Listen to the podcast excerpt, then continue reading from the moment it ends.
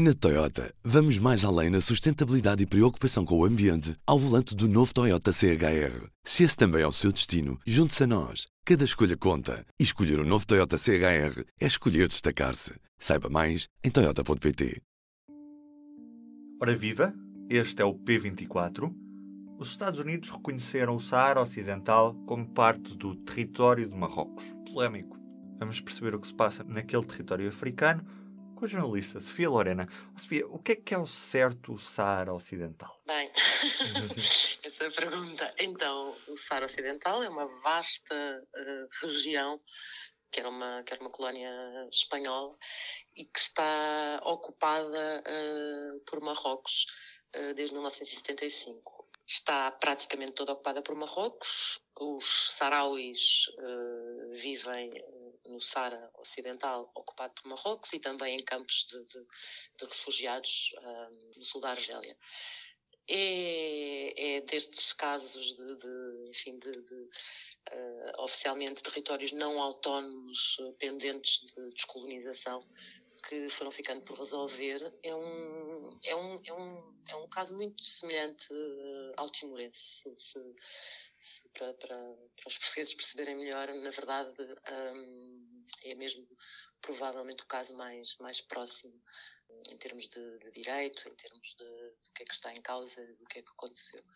E é um caso que, enfim, supostamente seria muito fácil de resolver, porque está absolutamente decidido processo a seguir e existe uma, uma missão das Nações Unidas para o pôr em prática, só que uh, Marrocos nunca concordou com as, um, com as condições para se fazer um, um censo da população, que é o primeiro passo para se poder fazer um referendo uh, de autodeterminação. A missão da ONU chama-se MINURSO, Uh, e nós dizemos MINURSO assim muitas vezes sem sequer nos lembrarmos que MINURSO quer exatamente dizer uh, missão da ONU para o referendo no Saara Ocidental, que é uma missão que existe já desde 1991. E nesta altura as notícias que nos chegam é de que há um reconhecimento por parte dos Estados Unidos Sim. de que o Saara Ocidental afinal é parte de Marrocos.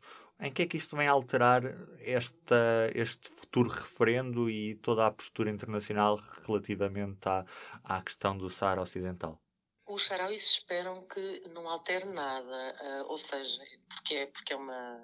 Porque é uma é algo que os Estados Unidos estão a fazer, que um presidente norte-americano está a fazer em fim de mandato. Não é? Portanto, a expectativa é que, é que Joe Biden venha a reverter esta, esta decisão.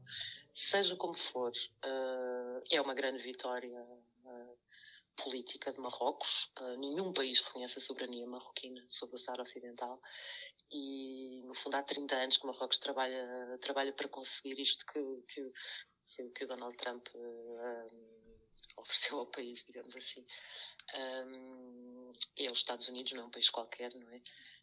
agora, isto também só acontece um, porque o processo está absolutamente uh, congelado, bloqueado um, e não há, não tem havido uh, vontade política ou força, uh, no caso do, do, do secretário-geral das Nações Unidas, António Guterres, para, para fazer avançar para fazer avançar o processo político, porque senão seria difícil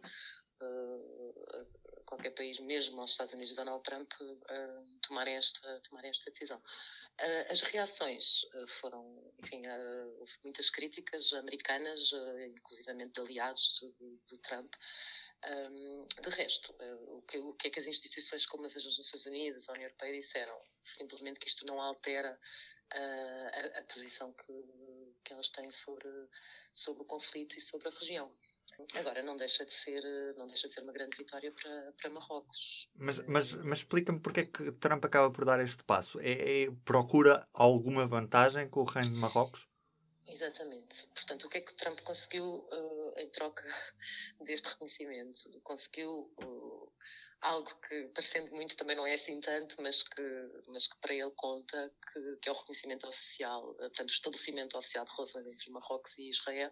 Portanto, isto foi uma moeda de troca, o Sara serviu aqui como moeda de troca, um, e, e consegue mais um país para, para a lista de, de, de, países que têm, que têm conseguido uh, este. Não, não, não são acordos de paz, porque uh, nem os Emirados Árabes Unidos, nem o Bahrein, nem o Sudão e agora Marrocos, portanto, os quatro países árabes que nos últimos meses estabeleceram oficialmente uh, relações com Israel, nenhum deles estava um, em guerra, não é? Portanto, não, há, uhum. não há aqui um acordo de paz. aliás, Marrocos é o país árabe que mais cedo começou a ter eh, laços não oficiais com Israel, relações até, até bastante próximas, que já existem desde os anos 60 do século passado, portanto, um, ehm, o que na verdade também já acontecia uh, de outra forma, mas acontecia com todos estes países que, que que, que, anunciaram agora este estabelecimento de relações. Portanto, no fundo, o que a administração Trump está a conseguir é que países que não tinham problemas uh, com Israel, países que já tinham relações uh, informais, um, assumam oficialmente essas relações e, enfim, trabalhando assim para, para, para beneficiar a posição de Israel na região, na região e para, para isolar o Irão, não é? Que foi, foi sempre a, a política de Trump para, para, aquela, para aquela zona. Marrocos nunca tinha conseguido o reconhecimento da sua soberania, o que tem feito, em vez disso, é, hum, é, conseguir convencer países a abrirem consulados em cidades do Sara. Uh, foi também uma das coisas que, que o Trump já anunciou que, que, os Estados Unidos vão fazer. O último país a fazê-lo uh, tinha sido os Emirados Árabes Unidos. Portanto, estes países que, que Trump tem, tem, tem conseguido uh, aproximar de Israel oficialmente são países com Marrocos, os quais Marrocos tem muito boas relações também, os países, uhum. os países árabes do Golfo. Ao certo, o que é que se passa no Sara? Há algum clima de guerra? Há, há uma divisão territorial mais efetiva entre o, aquilo, a parte que é dominada por Marrocos e, e a que não é? Como é que, o que é que se passa no terreno? Passa-se coisas diferentes conforme as zonas, exatamente, não é? Passa-se que há também uma missão da, da ONU no terreno, não é? Que, que tem, eh, que supervisiona a parte do, do território. A, a, grande maioria da população saharaui vive sob ocupação, não é? Vive o Sara Ocidental ocupado por Marrocos terá uns, uns 500 mil uh, habitantes. A maioria está em El Ayoun, que é a capital para capital, que os sarauis consideram sua capital, um, mas muitos destes habitantes são, portanto, já uh, chamados colonos marroquinos, não é? Que Marrocos foi, a população que Marrocos foi transportando para aqui, foi, foi, foi movendo para aqui. Uh, depois há toda a zona dos campos, não é? Uh, deserto, na Argélia, e, e há zonas onde as coisas são um bocadinho mais, mais tensas e, e complicadas. Aliás, esta, esta, esta situação do reconhecimento acontece poucas semanas depois um, de, de, dos sarauis terem uh, denunciado um, uma violação do cessar-fogo por parte de Marrocos, um, coisa que não, não, não acontecia há muito tempo, numa zona uh, junto à, à, fronteira com a Mauritânia, onde havia uma, uma, manifestação, um protesto de sarauis, um protesto absolutamente pacífico, uma ocupação de um espaço, uh, a pedir precisamente o referendo tantas vezes prometido e nunca realizado, e Marrocos uh, dizendo que precisava de desbloquear aquela, aquela passagem, não é? Aquele posto fronteiriço, uh, terá disparado contra civis um, eh, e avançou por ali e, e, desfez o protesto. Isso fez com que, que, que a Frente Polisário, que é o movimento independentista saraui, que as Nações Unidas reconhecem como representante legítimo do povo saraui, uh, declarasse que, que, que o cessar-fogo estava, estava sem efeito.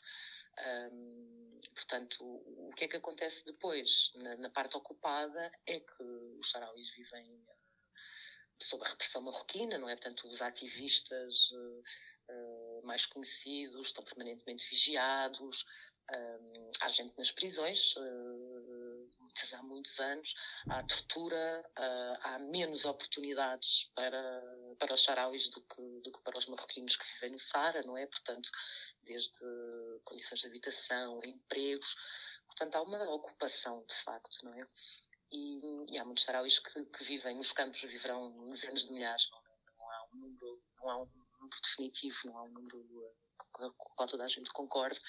E, e, também há quem viva fora dos campos, quem viva, quem viva espalhado pelo mundo. Mas, portanto, estamos a falar de uma população que, neste momento, as estimativas vão dos 200 mil aos 400 mil, uh, com dezenas de milhares a viverem nos campos, outras tantas uh, fora, fora da região e a maioria a viver uh, sob, sob ocupação marroquina. Sofia, era mesmo isto. Agradeço-te imenso. Muito obrigado. Foi um prazer. E do P24 é tudo por hoje. Resta-me desejar-lhe um bom dia. Até amanhã.